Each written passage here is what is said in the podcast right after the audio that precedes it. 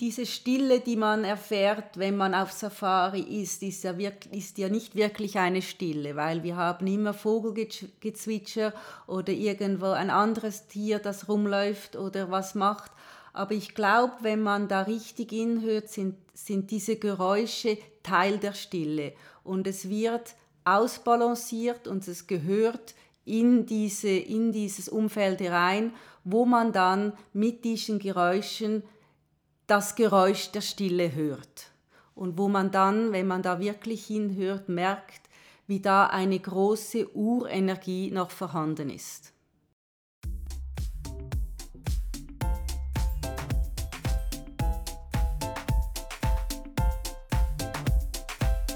Welcome to my podcast. I'm Heidi Hauer, a health and life coach, here to guide you to embrace health, happiness, and true fulfillment alongside professional success. In der heutigen Podcast-Folge interviewe ich eine ehemalige Schweizer Investmentbankerin. Sie gründete 2007 gemeinsam mit ihrem Partner eine Wildlife Management Area im Norden von Tansania. 2011 folgte die Eröffnung der Jam Jam Lodge. Heute führt sie ein Unternehmen mit 200 Mitarbeitern und pendelt zwischen Zürich und Tansania. 2022 wird der Wildlife Corridor dank der Erhaltung durch Jam zu einem der 20 wichtigsten Wildtierkorridore von Tansania erklärt. Willkommen bei mir, Fabia Bausch. Hallo. Nach der Handelsschule in Luzern begann für dich eine erfolgreiche Karriere als Investmentbankerin. Wie hat dich dein Weg nach Afrika gebracht? War das ein lang gehegter Traum von dir oder eine schicksalhafte Fügung oder purer Zufall? Also ein lang gehegter Traum war es ganz bestimmt nicht. Ich hätte mir das nie äh, geträumt, dass ich einmal da bin, wo ich heute bin. Ähm, wie es dazu kam, war, dass ich äh, eine ganz tolle Zeit in der Bank verbracht habe. Ich möchte das unter keinen Umständen missen. Das waren tolle Jahre, interessante Jahre, anstrengende Jahre, aber ich habe nicht so viel nur von den Finanzen gelernt, aber gelernt äh, zu arbeiten, Entscheidungen zu treffen, in einem Team äh, zu arbeiten. Das hat mir große Freude gemacht. Und dann kam ich aber an einen Punkt, wo man halt sich mal die Karriere überdenkt und dann habe ich gemerkt, dass es halt so schon auch der Anreiz des Geldes ist, der mich immer bewegt hat, weiter in der Bank tätig zu sein. Und mit äh, knapp 30 äh, wollte ich dann mal dem ein Ende setzen und sagen, schau, was gibt es sonst noch, dass du dich nicht nur immer davon treiben lässt, wo du mehr verdienst, weil je mehr du verdienst, desto mehr gibst du aus und je mehr du ausgibst, umso mehr musst du verdienen.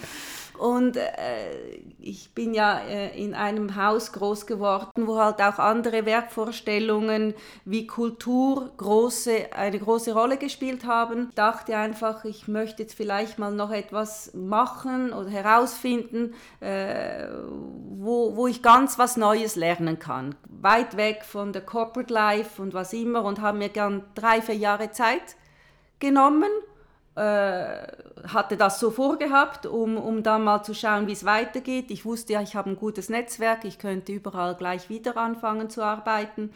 Und dann ging das viel schneller als erwartet. Also gekündigt hatte ich 2005 im Mai und äh, habe dann äh, Nicola, äh, meinen Partner, kennengelernt auf den Bahamas im Juni 2005, ging dann im September nach Tansania und dann war das eigentlich mehr oder weniger ohne zu überlegen, zu reflektieren, zu irgendwelchen Research zu machen, haben wir dann entschieden, wir machen das. Also blauäugiger wäre es nicht gegangen, aber ich glaube, schlussendlich war das sehr wichtig, dass wir es überhaupt unternommen haben, dieses Abenteuer einzugehen.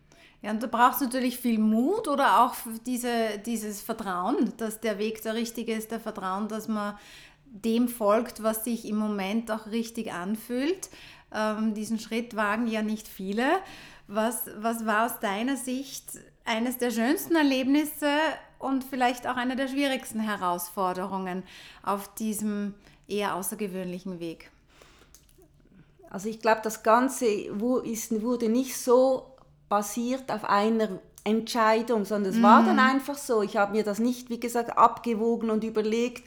Ich glaube, dass ich fand das lustig, ist mal was anderes, probieren wir mal aus. Ich wusste ja, mein Koffer ist gut gepackt mit meinem Netzwerk und ich kann arbeiten, ich liebe es zu arbeiten und äh, mal etwas Außergewöhnliches zu machen, das äh, liegt mir schon immer und nicht nur Mainstream äh, zu folgen, das war sicherlich auch etwas, das mich gereizt hat. Ähm, was mich fasziniert hat, wenn ich jetzt zurückblicke über die letzten 15 Jahre sind eigentlich so, dass es nie zu einem Punkt gekommen ist, wo wir, wo wir aufgehört haben, ans Projekt zu glauben. Und wir hatten wirklich enorm große Herausforderungen, aber irgendwie haben wir gelernt, mit dem, das zu integrieren, lösungsorientiert zu sein, aber realistisch, aber trotzdem immer vorwärts zu gehen. Und das mhm. hat mich immer fasziniert, dass es nie so zu einem Burnout oder zu einem, so, so einem Downfall gekommen ist, sondern dass das, wie, wie es sein muss, ist, ist da eine Grundenergie, die uns da immer weiter unterstützt. Und das fand ich eigentlich noch interessant, wenn man vor allem dann die großen Her Herausforderungen sich vor Augen ja. führt. Mhm. Das heißt, ja, interessant, wie du das beschreibst, weil von außen könnte man jetzt annehmen, so unglaublich viel Unsicherheit, nervenaufreibend. Wie geht man damit um? Was ist der Schlüssel zum Erfolg, dass es dann sozusagen pragmatisch doch funktioniert? Ähm, das heißt, du würdest wirklich sagen, es, es geht auch um dieses, ähm, ja, ein, ein, Stück Vertrauen und die, also Zutrauen, sich so mal zutrauen und auch dann zuvertrauen, dass sich die Dinge entwickeln, oder? Ist das ja, der Schlüssel also zum Erfolg? Also ich weiß, es gibt, der Erfolg hat viele Schlösser und nicht nur ein Schlüssel. wäre schön, wenn es so einfach wäre. Aber ich denke, es ist so, wie sich dann Sachen wieder fügen. Ich glaube, es war sehr wichtig, dass ich lernen musste, dass es nicht nur eine Lösung gibt. Mhm. Und meistens ist, ist das die erste Lösung, die man anschaut, nicht die wirklich richtig ist, sondern wir wurden wirklich immer wieder geprüft, das ganze Alphabet durchzugehen, bis wir endlich eine Lösung hatten. Und es gibt, wenn man das ein, zwei, dreimal durchgemacht hat, und ich bin ja wirklich eine echte Schweizerin und ich brauche viel Sicherheit und es muss Sinn machen und all das, aber irgendwann muss man loslassen, weil sonst geht es nicht wenn man da zu streng, immer mit, wie, wie, wie, man, wie wenn man im Auto mit der Handbremse fährt. Mhm. Irgendwann ist dann alles kaputt. Und da musste ich lernen, einfach loszulassen und zu sagen, ja gut, wenn es dann nicht geht, dann überlege ich dann, was ich mache, wenn es nicht geht und überlege mir nicht jetzt, wenn, wie, was, wo. Zu viel zu überdenken und vor allem in, in der Wahrscheinlichkeit zu leben, das denke ich, ist ein großes Hindernis für viele, dass man sich zu viele Sachen vorstellt und in der Realität ist es dann nämlich meistens viel weniger schlimm. Und so dieses 100%, 1000%ige Sicherheitsnetz gibt es ohnehin dann auch nicht, Nein, oder? Gut, das, da, da darfst du morgen ja nicht mal aufstehen. Ja. genau. Das heißt, die, diese Gelassenheit, die du da beschreibst, oder diese Geduld, ähm, braucht man natürlich, um sich auf was Neues einzulassen. Du hast mir auch im Vorfeld verraten, dass die Natur da wichtig ist und dass es manchmal auch, auch Situationen gab, wo die Natur dir sehr, sehr viel Kraft gegeben hat. Ähm, wie, welchen Zugang hast du da gefunden? Definitiv, auch in der Aufbauphase, wo halt so viel Unsicherheit da war und auch man eben, wie gesagt, ständig dran war, ja, nicht diese ersten Wurzeln wieder austrocknen zu lassen, ähm, habe ich mir dann vorgestellt, wie es wäre, wenn wir jetzt in Paris in einer kleinen Wohnung wären oder in New York mit dem gleichen Stress aber dann hat man dann noch den kollektiven Stress um sich herum und in der Natur oder wo wir waren, hat es ja keine, wie man heute sagt, Human Pollution, also keine anderen Menschen, sondern es waren ja hauptsächlich äh, Natur und, und Tiere.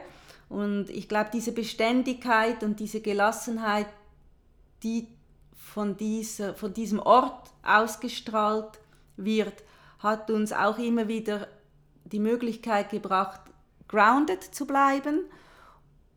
Und wir waren uns dessen nicht bewusst. Also es ist erst jetzt im Nachhinein habe ich mir das mal so überlegt, habe mhm. ich gedacht, nee, das hat diese Ruhe und dann wird es dann Abend und äh, dann wird es ruhig und die Sterne und ich denke, diese Sachen, ich bin mir hundertprozentig sicher, dass die Natur für uns alle essentiell ist. Mm. Ja. In was für einer Form immer und viele haben sogar jetzt schon Angst vor der Natur, aber ich glaube, wir sind noch zu nah am Ursprung unserer Entstehen, dass wir uns schon so weit von der Natur abgenabelt haben, dass sie keinen Einfluss mehr auf uns mm. hat. Ja, da gibt es eine starke Verbindung, wie ich es natürlich auch spüre, die, ähm, an die man sich aber immer wieder erinnern darf. Ja, ja und es ist gratis, kostet nichts. Ja. Eine Safari-Reise kostet dann doch was. Sehr viel, ja. Üblicherweise bleibt man so in einer Lodge dann zwei bis drei Nächte, dann zieht man weiter. Es gibt aber auch immer wieder Gäste, die dann doch etwas länger bleiben. Und du hast auch mal erwähnt im Vorfeld, dass Afrika deiner Meinung nach äh, unterschätzt ist als Reisedestination, vor allem wenn es ums Abschalten geht, zum ums zur Ruhe kommen und vielleicht auch so eine spirituelle Verbindung zu finden. Ähm, glaubst du, kann es in der Hinsicht Afrika mit Indien aufnehmen? Ganz, ganz bestimmt. Ich glaube, erstens mal Safari ist ja äh, ein Swahili Wort, die Sprache von Ostafrika und bedeutet Reisen. Und ähm, deswegen sind viele Safaris auch so aufgebaut, dass man eigentlich immer von einer Lodge zum anderen geht. Wir haben ja aber auch bei der Eröffnung von Cem Cem unser Konzept als Slow Safari vorgestellt, weil ich persönlich mich nie damit befreunden konnte, dass man die ganze Zeit nur packt und auspackt. Das ist eigentlich für die meisten ein Stress und äh, deswegen äh, sind wir eigentlich mehr und mehr äh, davon überzeugt und sehen jetzt auch, wie das äh, langsam äh, bei den Gästen ankommt, dass man auch in einer Safari mal vier, fünf Nächte am gleichen Ort bleiben darf, dass man sich da wirklich mal niederlassen darf, ankommen darf, weil ein Zebra ist ein Zebra und eine Giraffe ist eine Giraffe. Man muss nicht an fünf verschiedenen Orten die Giraffe sehen. Also für mich ist das zum Teil wird das immer noch ein bisschen zu stark eine getriebene Reise als eine wonnliche Reise zelebriert. Ähm, der Unterschied mit Asien, glaube ich, ist ein Großteil darauf zurückzuführen, dass der Wellnessbereich in Asien oft an eine Religion gebunden ist, die vereinheitlicht den Hinduismus und den Buddhismus. Und das hat Afrika als Kontinent oder äh, Subkontinent sind äh, wie äh, Ostafrika oder südliches Afrika, die haben nicht so gemeinsam eine Hauptreligion, die diese Werte vermitteln. Die haben ihre spirituellen Gruppen, Witch Doctors, wie man die eher nennt in Afrika, ist auch ein sehr zwiespältiges Thema, äh, wie da mit Spiritualität umgegangen wird. Aber ich denke, vom Potenzial her, von den heilender Energie von den Pflanzen, äh, Kräutern, Wurzeln, was es in Afrika gibt, äh, würde ich sagen, ist es ja geografisch äh, auf dem gleichen Breitengrad, hat ähnliche äh, Umweltbedingungen. Also denke ich, ganz sicher hat Afrika da sehr viel, was es auch bieten kann. Mhm. Sehr schön. Also wird auch, Afrika wird natürlich auch oft mehr, mehr so als Abenteuerland Land, Kontinent, Safari ja. verkauft. Und da passt natürlich für viele dann mhm. Äh, die Entspannung, die Entspannung nicht so. Man geht dann lieber die, den nächsten Urlaub in Bali verbringen, dass man sich von der Safari erholen kann. Ja, dieses Thema zu sich finden oder die Stille der Wüste spüren, hat eine liebe Freundin von mir auch aufgenommen, Willi Bergen, die hat ein Buch geschrieben, das heißt Das Mädchen in der Wüste. Ähm, mit ihr habe ich eine ähm, Podcast-Folge Nummer 17 aufgenommen. Ähm, und in ihrem Roman verbindet sich die Hauptfigur Lara häufig mit dieser Stille der Wüste. Wie hast du das erlebt? Also gibt es sowas wie eine Stille und eine Stimme der Wüste? Wie hört man das und ähm, was erfährt man da, wenn man so alleine in der Wüste ist? Ganz ruhig wird es ja nie bei uns. Ähm, es gibt ja immer wieder irgendwie ein Vogelgezwitscher oder irgendwelche Tiergeräusche, aber man spürt es trotzdem als Stille, weil es im Einklang ist mit sich selbst, glaube ich. Und das ist dann der Moment, wo ich denke, wo man diese Urenergie, und man, wir wissen es ja noch nicht ganz genau, aber es führt ja vieles, es zeigt ja vieles darauf, dass in Afrika ein großer Ursprung der Menschheit und unserer, unseres Daseins abgespielt hat. Und auch in dieser Region, wo wir sind, ich glaube, das merkt man, wenn man da mal sich am Lake Manyara hinsetzt und wartet, bis dunkel wird oder zum Sonnenaufgang rausfährt. Wenn man da ein bisschen offen ist und mit, mit dieser Stille umgehen kann und die, in die reinhören kann, denke ich, da spürt man diese Urenergie, die da plötzlich auftaucht. Spannend. Ja, ich freue mich drauf, wenn ich das selber mal erleben darf und werde. Neben dem Betrieb der Jam Jam Lodge gibt es eine zweite Organisation und zwar die Jam Jam Association. Das ist ein Verein, bei dem philanthropisches Wirken im Zentrum steht. Ähm, hiermit wird kein monetäres Ziel im engeren Sinne verfolgt. Ganzheitlicher Wildschutz beinhaltet auch natürlich die soziale Verantwortung welche Maßnahmen und Aktivitäten setzt ähm, diese Non-Profit-Organisation? Dieses Wildschutzgebiet, das wir von der Regierung äh, pachten, das gehört zehn Dörfern und die haben sich zusammengetan und dieses äh, Wildschutzgebiet aufgestellt.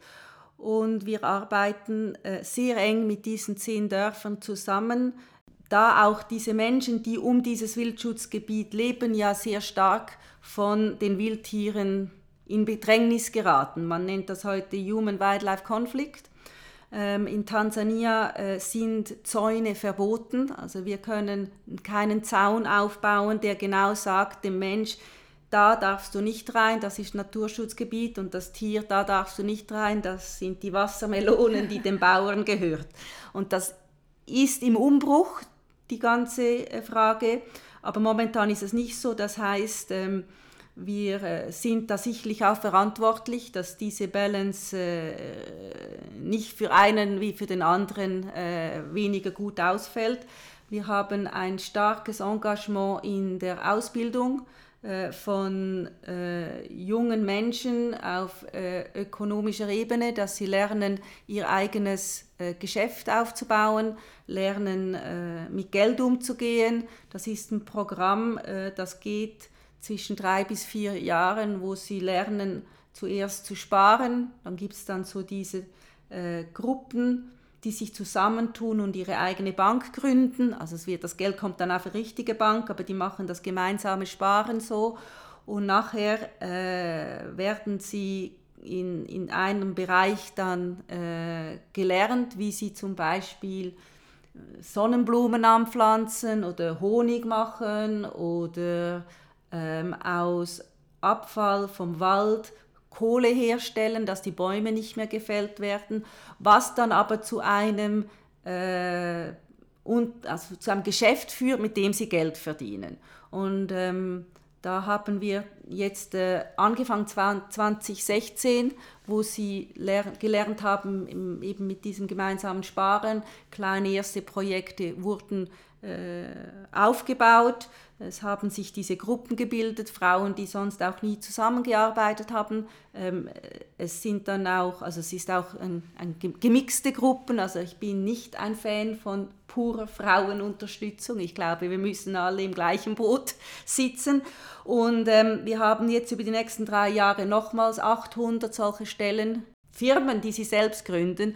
Und diese Leute, alles, was sie machen, soll nicht abhängig sein vom Tourismus, weil wir sind ja der größte Stakeholder in diesem Bereich. Wir haben ja 200 Angestellte und von denen sind etwa 70 Prozent aus den Dörfern. Das heißt, die Abhängigkeit von uns ist eh schon sehr groß und das war sehr wichtig, dass wenn wir ihnen die Möglichkeit haben, ein Geschäft aufzubauen, dass es nicht wieder von uns abhängig ist. Mhm, mh.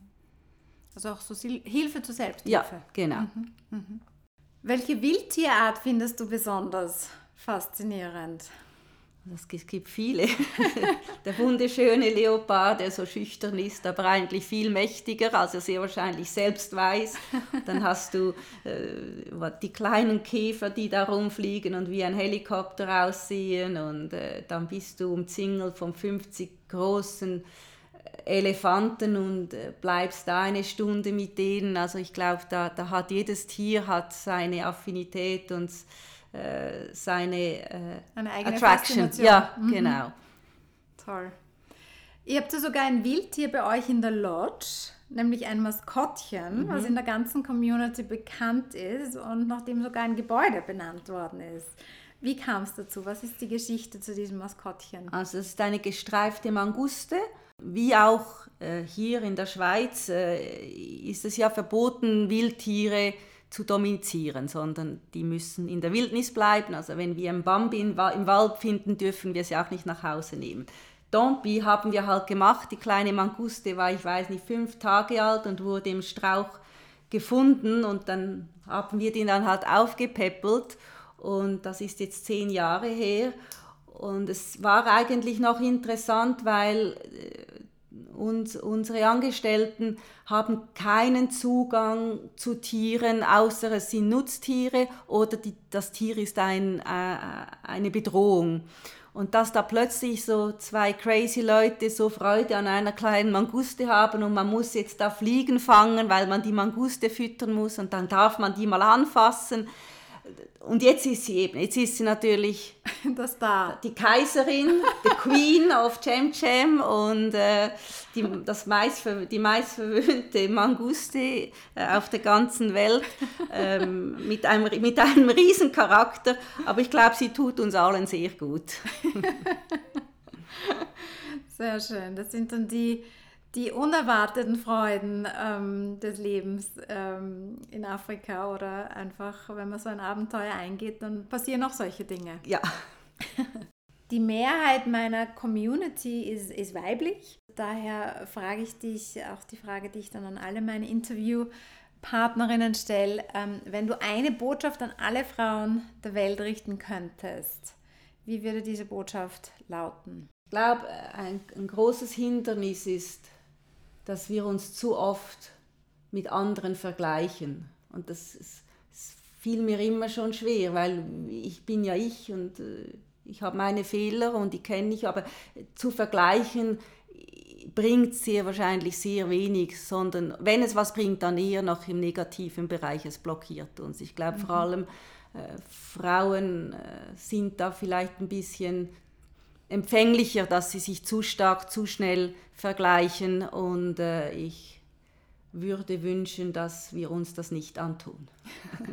also mehr gegenseitige Unterstützung als, ähm, als der Vergleich und ja, aber auch eben, mhm. dass man sich, dass man zu sich selbst steht mhm, ja. und sagt, das also nicht im egoistischen ja. Bereich, sondern dass man sagt, ja, ich mache so und sie macht so und es ist nicht wertend sein. Ich glaube, wir werden dann auch sehr schnell mhm. wertend. Mhm. Mhm. Anstatt dass es, es ist nicht nur entweder oder, sondern es ist und. Mhm. Und ich glaube, das, das ist viel interessanter und spannender, wenn man äh, etwas neugierig bleibt, als ja. sofort zu werten. Und dann einfach sozusagen die Vielfalt und das Bunte schätzt. Ähm, genau. Ja. Ja, wunderbar. Ähm, vielen, vielen Dank für das Gespräch. Ähm, ich, ich freue mich schon, wenn ich eines Tages ähm, auch mal eine Safari erleben darf.